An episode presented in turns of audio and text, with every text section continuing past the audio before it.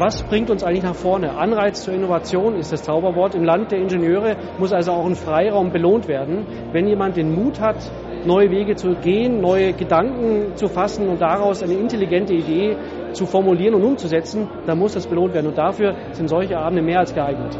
Ich selbst darf einen Preisträger prämieren, aber daneben gibt es hier eine Reihe von interessanten Menschen zu beobachten und kennenzulernen.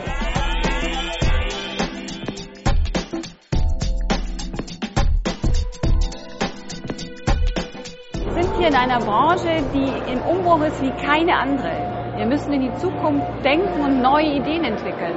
Hier haben junge Menschen, kreative Menschen an dieser neuen Entwicklung teilzunehmen und der Fortentwicklung der Branche einen Beitrag zu leisten.